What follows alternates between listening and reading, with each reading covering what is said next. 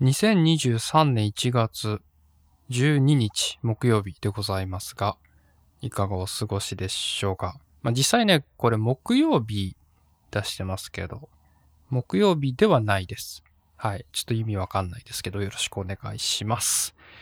あのー、今週も土日がちょっとね、怪しいので、だらだらお話しできればいいかなと思いますが、今週か来週予定してるんですけど、残念ながらオーディブル解約という時間が迫ってまいりまして、で、読んだ本をね、毎回棚卸しをしていたんですけども、もう今日一気にね、ざーっとやらせていただこうかなと思います。非常に、あの、内容薄々になると思いますが、ご了承ください。まずね、あの、一つ目行きましょうか。崩れる脳を抱きしめて。知念みきとさんでございます。知念みきとさんは、もうすごいペースでですね、本を書かれてるんですよね。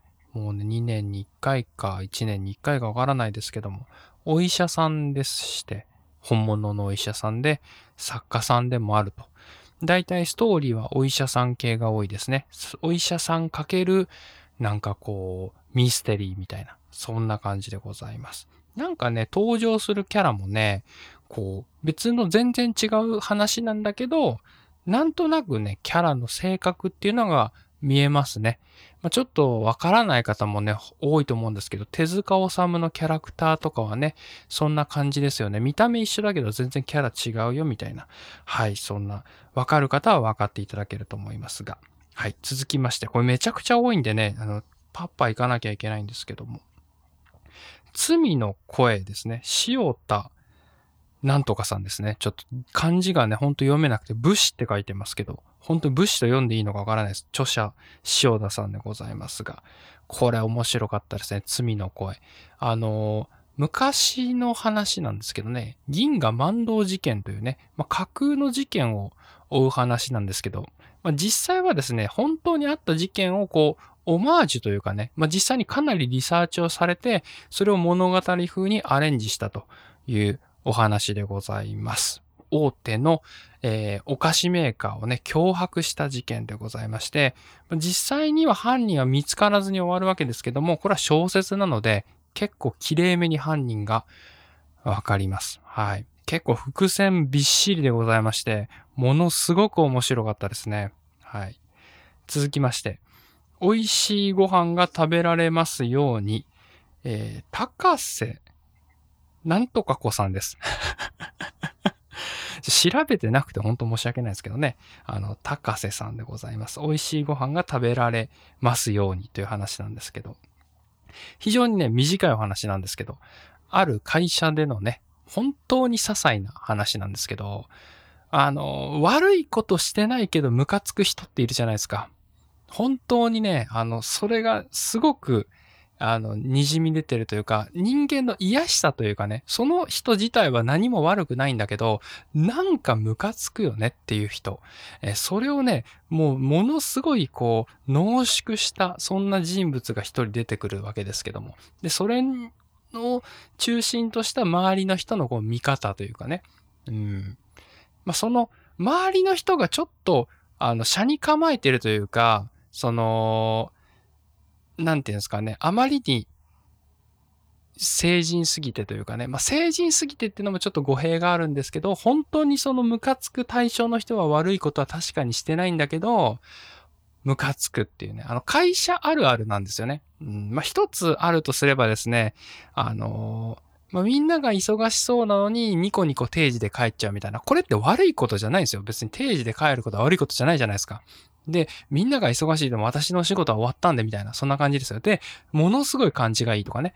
うん。あの、絶対悪いってことはないんですけどね。あの、ムカつくってやつ。そういうなんか、うん、ぐっと言えないところをね、あの、描写されていて、非常に面白かったです。ちっちゃい会社の話なんですけどね。人間の悪さというか、そういうものが滲み出ております。続きまして、さらばでございます。まあ、さらば、上中下とあるんですけど、あの、3冊分あるので、超大大大ボリュームでございます。本当に長かったですね、さらば。あのどういうお話かっていうとですね、あの、主人公は男の人なんですが、あの、生まれた時から、そう、今の年齢までをずっと日記のように語られていくわけですね。オーディブルなんで本当に語りなんですよね。語り口調に小説自体もなってるんですけど、オーディブルで聞くことによってですね、もうその人の、なんていうんですかね、もう辿ってきたもう、今に至るこう一個一個っていうのがね、わかると。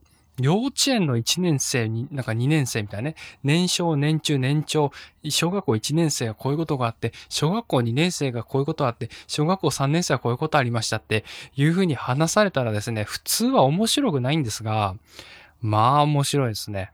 うん。あの、非常に面白い。なんか、あの、後でちょっと調べたんですけど、気になってね。ちょっと作者さんの、その実際にあった話をちょっと小説化したみたいな感じでございましたね。いろんな国に行くんですけども。うん。で、家族もね、ちょっとなんかいろいろあったりしてっていうのが、なんかね、あの、本当日常的、まあ非日常なんですけど、その、あの、人の、その人生をちょっと覗かせてもらうみたいなね、非日常体験を味わうことができる。非日常なのか、日常なのかよくわかりませんが、そんな感じでございます。とにかく、なんかね、最後がなんかもう終わっちゃうなーっていう、最初すごい辛かったんですよ。あ長いなーみたいな。ちょっとダラダラしてるのかなって思うんですけど、ちょっとずつね、よ、読んでいくうちにですね、こう、もう主人公とシンクロしていってですね、あの、最後はなんか寂しいなーって感じ。まあ寂しいけど、あ、寂しくないみたいな。あそんな感じで終わります。続きまして、えー、墨の揺らめき、三浦紫音。合ってるかな？三浦紫音さんですね。はい。これ有名な方ですよね、三浦しをんさんね。で、これはですね、墨のゆらめきはオーディブル、なんかオーディブルファースト作品とか言われてまして、言われてましてっていうか、そういう謳い文句で出てまして、なんか語り口調になって、そのセリフの展開が多くて、その朗読に適するように作られた作品でございます。非常にね、あの、聞きやすかったですね。なんか、あの、ナレーションの方も特別に声優さんだったんですよね。通常だとね、まあ、あの、ナレーターの方なんですけど、有名な声優さんだと思います。私はあんまり詳しくないんですけど、聞いたことある声でした。はい。あ、有名な聞いたことある声だって思いました。はい。アニメ的なね、アニメのあのキャラ、もう何にも出てこないんですけど、あのヒントもね、一切与えない感じになっちゃってますけど、内容としてはね、いまいちでした。なんと。あの、聞きやすくて良かったんですけど、あのー、別に、まあまあでした。これだけ辛辣ですけど、あのね、私今まで読んでるやつが、芥川賞とか直木賞とか、そういう、なんていうんですかね、もう誰もが認める作品ばっかり読んできたので、ここでですね、そういうなんか賞を取ってないから悪いってわけじゃないんですよ。決して。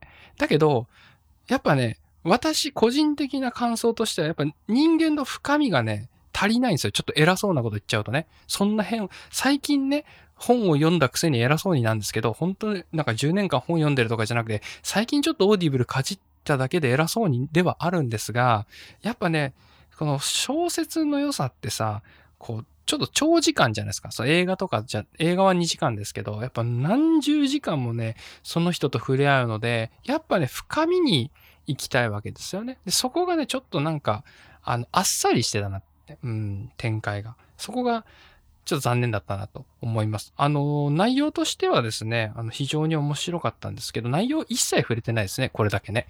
はい。ということで、次行きましょう。え続きまして、火花ですね。これ有名ですね。又吉直樹さんですか？お笑い芸人のピース又吉さんですね。芥川賞を取ったことで有名ですけど、結構まあ昔の作品ですよね。もう有名になったのだいぶ前ですから。私あの、最新の方から降りてるので、あどんどんどんどん古くなっていきます。はい。火花でございますけど、これはね、すごいなんかあの、私はもともとその又吉さんってそのなんてさ、芸人さんのキャラクターはなんかいろいろ見てたの、見た、バラエティでね、あの見たことがあったので、なんかそのキャラが、あの、出てるなって思いました。その、そのキャラクターがわかんないと、どう、どういうことなのかなって思う人もいるかもしれないですけど、その、なんていうんですかね、あの芸風というか、あのなんか、こう、おとなしめで、こう、シュールな感じ。だけど、こう、内面に持っているそのお笑いに対する情熱っていうのがですね、ひしひしと感じまして、泣いてしまいましたね。非常に泣けますね。はい。というところでございます。続きまして、えー、性欲でございます。性欲って言ってもね、あのね、性、別の性じゃなくて、正しい欲と書いて性欲でございます。浅井亮さんでございますけども、これむちゃくちゃいいです。はい。あ突然最近のやつなんですけどね、あの、このオーディブルって、あの、新しく出るタイミングがですね、バラバラでございまして、この、火花が出た後ぐらいに正欲っていうのは、今年の本屋大賞の2022年、あ、去年ですね。2022年の作品なんですけど、オーディブルが出荷されたのが昨年の12月頃なんですね。うん。ちょっとごめんなさいね。説明がね、難しくって。で、これなんですけどね、めちゃくちゃ面白かったです。あのーまあ、今こう SDGs、LGBT とかね、あの、あるじゃないですか。はい。まあ私もデブ宣言なんですけど、まあそういうちょっとごめんなさい、余計なこと今言っちゃいましたけど、その LGBT とか、あの、あるじゃないですか。そういうこの多様性の、今こう、多様性だねってこうみんなが言ってるこの今のタイミングでこれが出てきたっていうのが、なんかすごいいいなっていうか、タイミングがとてもいいっていうふうに、私思いました。うん、多様性とはみたいなね。うん、なん、なんぞやらみたいな。まあ、多様性がみんな、こう、大事だよねっていうところにこうね、一旦刺しに行ってるんですね。一旦刺して、もう一回こう、考え直すみたいな。これは哲学的な感じであります。はい。物語ではあるんですけど、あの、その、多様性は何だろうって、その、なんていうんですかね、あの、ポップな、あの、多様性じゃないんですよ。あの、すごいいい言い方かわかんないですけど、あの、ブランチとかでやってるような、あの、華やかなね、みんなこう、みんなそれぞれいいよね、ウェイとかいう次元ではないんですよ。もうちょっと、あの、ちゃんと考えるべし、みたいな、ちょっとい、人、一席投じている。この日本語は正しいかわかりませんが、一席投じております。はい。これ本当面白かったでございます。続きまして、えー、あと、二つでございますが、あと三つでございますが、羊と鋼の森でございます。宮下なんとかさんでございます。著者宮下読めませんね。はい。大体下の名前が読めませんが、羊と鋼の森、これ何でしょうっていうとこなんですけど、まあ、羊っていうのがですね、あの、ピアノのあの、鍵盤のあの、叩くやつですね。で、鋼というのがあの、ピアノ線のことでございまして、主人公は調律師を目指す青年でございます。はい。まあ、ひょんなことから、本当にひょんなことからですね、私は調律師になるというふうに、あの、ビビンと来るタイミングがあったんですね。まあ、そういう人生は素晴らしいですよね。なんか本当に、まあ、あるきっかけがあるわけですけども。それでピアノ調律師を目指すんですけども、別になんか音楽のね、あの知識があったわけじゃないんですよ。その時ずっと積み重なったものがあったわけじゃないんで、もういきなりど、なんですかね、 no、no abilityでね、 no abilityでいきなりその音楽業界に入り込む。そこで触れる先輩方っていうね、あのー、これが面白い。なんか、うんと、新入社員になった気分になります。本当にね、新入社員になった感じです。しかも、新入社員で、まあ、それなりにいい会社に入ったな。あの、そのね、いい会社っていうのはめちゃくちゃホワイトってわけでもないんですよ。この、なんかね、バランスがいいんですよね。先輩のバランスがいい、みたいな。その優しい先輩もいれば、厳しくもあり優しい先輩もいれば、カリスマ的な天才もいれば、みたいな。そんな感じで非常にバランスがいいと、後書きに書いてありました。後書きがすごく、あの、素晴らしかったです。物語はね、あの、正直、まあまあでしたね。申し訳ないんですけど。あの、なんかやっぱりこれ同じことになっちゃうんですけど、深掘りがちょっと足りないかな主人公の深掘りが私ね、結構好きというか、なんかもっと、もっとこう深く知りたいみたいなね、そういうのがあるのかもしれませんが、はい。そんな感じでございます。続きまして、竜でございます。竜はね、もう絶望的にね、あの、最初は挫折しましたね。まあ、これは、あの、台湾のお話なんですけども、戦後の台湾、1970年代の台湾で非常に微妙な時期ですね。あの、いろんな意味で微妙な時期でございまして、中国、台湾、日本っていうところでね、こう絡み合うわけですけども、主人公とか登場人物が20人ぐらい出てきまして、しかもみんなこう、あの、ななんですか、孫、孫なんとかじゃなくて、なん、なんですか、なんかそういう名前が難しいわけですよ。